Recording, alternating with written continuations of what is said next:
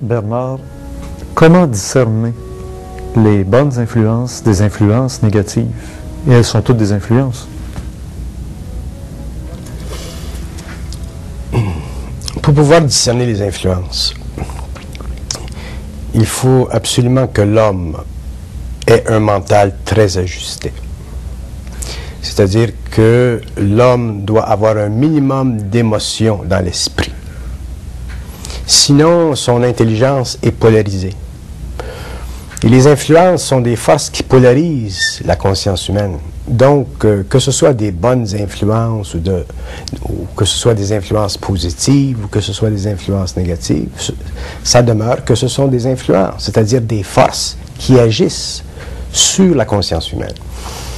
Et l'homme, dans sa conscience, à partir du moment où il est créatif, autonome, centrique, peut facilement utiliser les forces dans sa société, mais il les utilise d'une façon qui lui permet de les canaliser et de les amener plus loin dans leur propre évolution. Alors que si l'homme est influencé, les forces l'impressionnent, et c'est ça le danger des influences, c'est qu'on se laisse impressionner. Et qu'est-ce que ça veut dire, se laisser impressionner? C'est manquer de centricité, c'est manquer de puissance intérieure, c'est être colorable. Pour que l'homme se laisse impressionner, il faut qu'il soit conscient de la nature de l'impression. À ce moment-là, il se laisse impressionner. Ça, c'est ce qu'on pourrait appeler des influences valables. Mais si l'homme se laisse impressionner malgré lui-même, à son insu, s'il n'est pas capable de voir les conséquences de ces influences-là dans sa propre vie, comment voulez-vous qu'il les voit dans la vie de la société? Comment voulez-vous qu'il les voit dans la vie de sa famille? Et je ferai le raisonnement inverse. S'il peut percevoir les influences qu'il subit, comment peut-il faire comprendre à la société toutes les influences qui font bouger la société comme le vent fait bouger le blé? L'homme conscient n'est pas intéressé à faire comprendre à la société le mouvement des influences, parce que la société est le produit des influences. C'est une condition qui existe, ça fait partie de la nature de la civilisation. Mais l'homme peut faire comprendre à l'homme le mouvement, la nature des influences. Et à partir de ce moment-là, cette conscience, cette science permet à l'homme de s'individualiser c'est-à-dire de voir les influences, de les réaliser, et, mais de ne jamais les subir malgré lui-même. Et quand je dis malgré lui-même, je ne veux pas dire qu'il y, a, qu'il y ait des influences dans notre société qui n'ont pas sur nous de force et qui n'ont pas la capacité de nous mouvoir dans une certaine direction. Je veux dire, par malgré lui-même, que l'homme doit être conscient des conséquences de ces influences-là. Je vous donne un exemple. Euh, nous avons toutes sortes de films à la télé. Il y a des films qui aujourd'hui sont beaucoup axés sur la violence, le meurtre, euh, les états policiers ou la police. Un homme peut regarder un film tel que ceci pour voir jusqu'à quel point les forces en jeu découvrent leur mécanicité.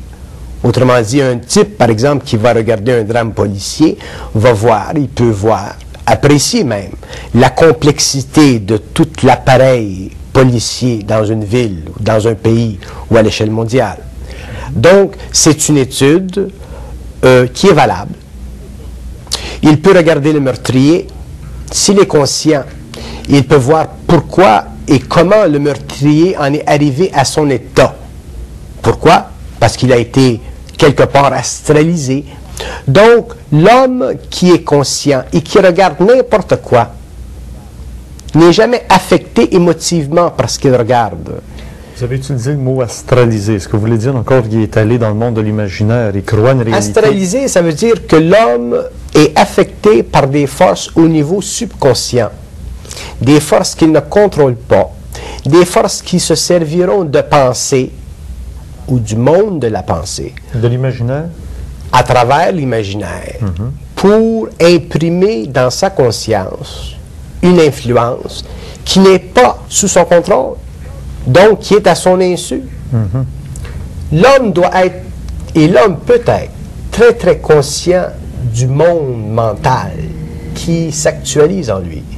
Mais pour ce, il faut qu'il arrive graduellement, au cours de son évolution, à dépolariser son mental, à conscientiser son ego.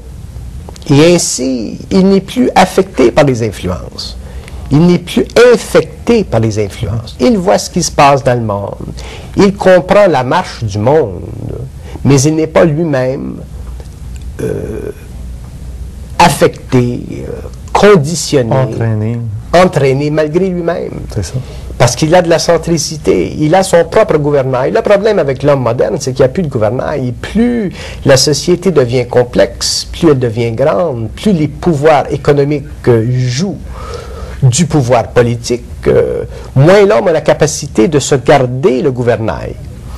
Et dans mon optique, l'homme n'a jamais eu réellement de gouvernail, mais auparavant, c'était moins important de ne pas avoir de gouvernail. Alors qu'aujourd'hui, ça devient très important pour l'homme d'avoir un gouvernail parce qu'il est obligé maintenant de se promener sur une mer d'influence qui vient de tous les côtés du monde, des quatre coins du monde. Et à l'intérieur de ce mouvement qui est extrême et très dynamique et très puissant, il doit maintenir sa sanité, il doit maintenir son équilibre, il doit maintenir sa capacité de travailler dans une société qui devient de plus en plus influencée et influençable. Mais alors, les gens qui sont restés accrochés ou qui sont encore dans le, sein de certains bateaux qui ont eu un gouvernail, je pense aux églises, je pense à certains milieux sociaux, des castes ou des sectes ou des groupements sociaux qui se protègent en se gardant à l'intérieur d'une tradition, d'une idéologie, qui fait que ces gens-là semblent vraiment, je pense, à, je ne voudrais pas les nommer, mais il y a des mouvements religieux Oui, qui mais- semblent vraiment en marge des, des tempêtes et des malheurs de notre société, Oui. s'accrochant à des textes sacrés, Oui. très très anciens. Mais ces individus-là n'ont pas de gouvernail. Ils se servent du gouvernail de ces sociétés, du ça. gouvernail euh, communautaire. Et il ne s'agit pas pour l'homme, en, en tout cas je parle de l'homme du verso, de l'homme qui vient, de l'homme qui viendra. Il ne s'agit pas pour cet homme de s'attacher au gouvernail collectif. Il s'agit d'avoir lui-même son propre gouvernail. Oui, mais dans ces cas-là, ces gens-là vous répliqueront, on est protégé par la collectivité. On est protégé par la co- collectivité dans la mesure Qui où la, là. dans la mesure où la collectivité n'entre pas en contradiction trop avancée avec la plus grande collectivité.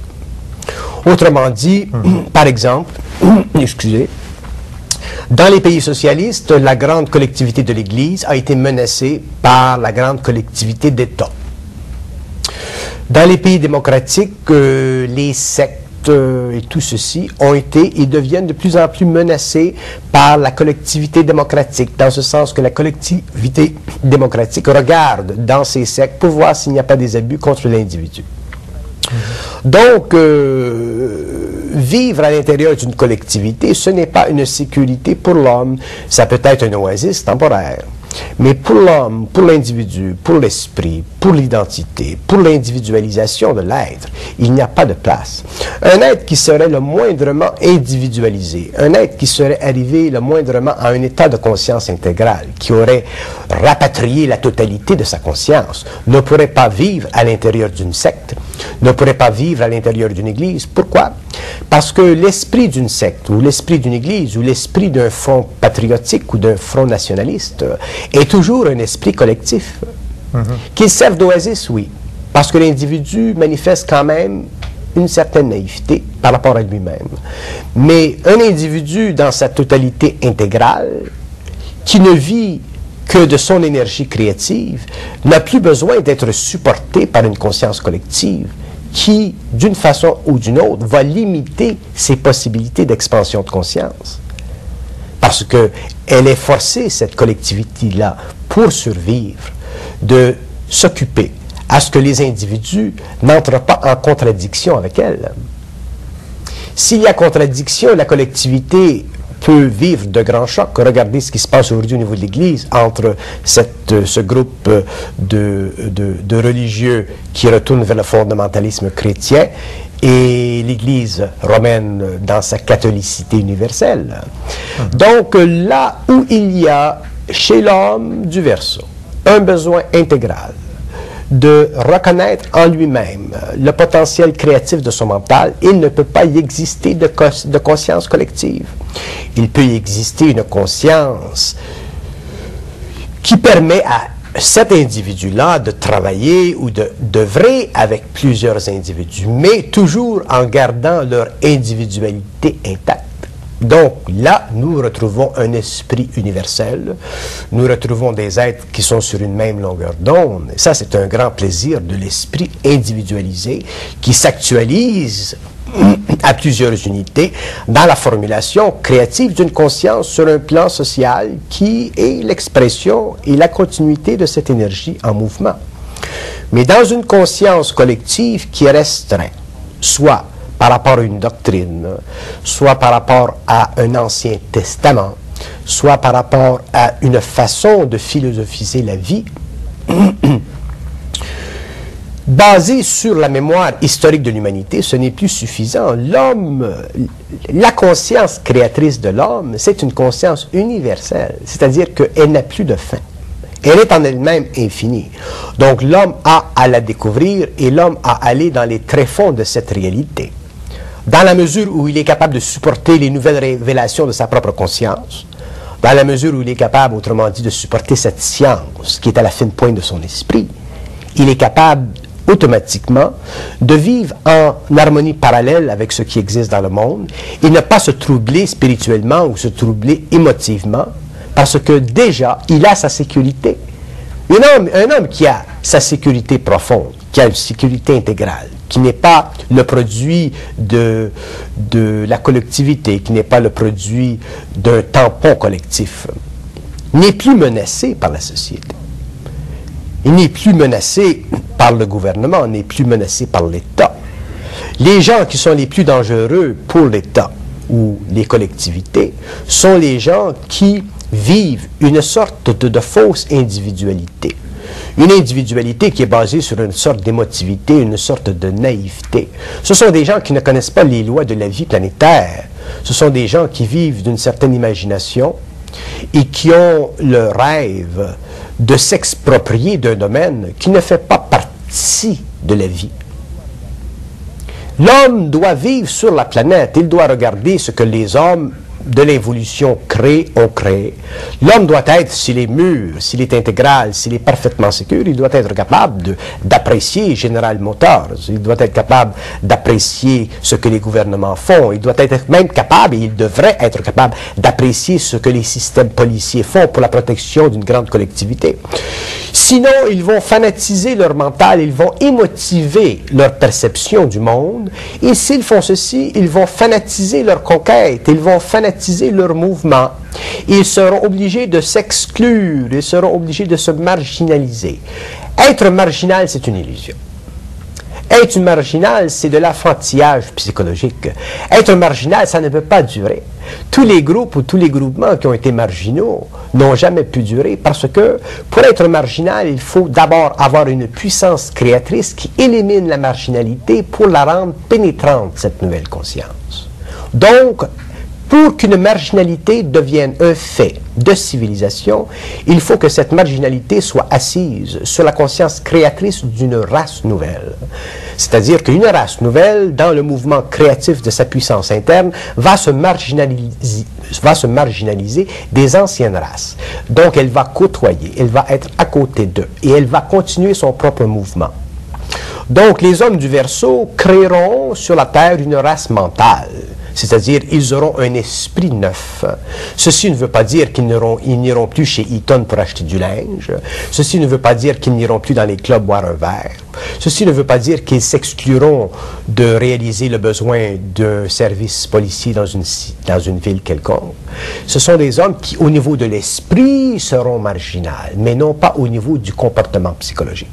Et ça ne veut pas dire non plus une race, génétiquement parlant, différente des autres. Non, non, non. Quand je parle de race, je parle de l'expression appropriation catégorielle de l'esprit par rapport à une forme, sans pour cela que la forme soit elle-même fondée sur le principe de la corporalité. Pendant l'évolution, il y a eu des races. Il y a eu les Atlantes, il y a eu les races indo-européennes, dont nous sommes aujourd'hui la progéniture. Au cours de l'évolution, il y aura d'autres races, mais ce sera des races mentales. On ne dira pas cet homme appartient à une race blanche ou une race noire ou une race jaune. Ce seront des hommes de la race noire, de la race jaune, de la race blanche qui feront partie de cette race, mais ce sera une race mentale. Ce sera un esprit universalisé dans des corps de différentes couleurs, mais qui ne seront plus assujettis à des lois d'évolution, c'est-à-dire à des lois où l'esprit devait d'abord se socialiser afin de devenir pragmatique. Ce sera des races où l'esprit n'aura plus besoin de se spécialisé dans la forme pour, avec le temps, vénérer sa propre forme. Donc, cette race mentale dont parle Aurobindo, dont parlent certains maîtres, ce sera le produit de la descente de l'esprit dans la matière, c'est-à-dire de la réunion du principe occulte universel de l'homme, sa source, avec sa forme, mais sans que la forme devienne un facteur déterminant dans l'évolution sociétale de l'esprit c'est l'esprit qui deviendra le facteur déterminant dans l'évolution individuelle de la forme. Merci Bernard de Montréal.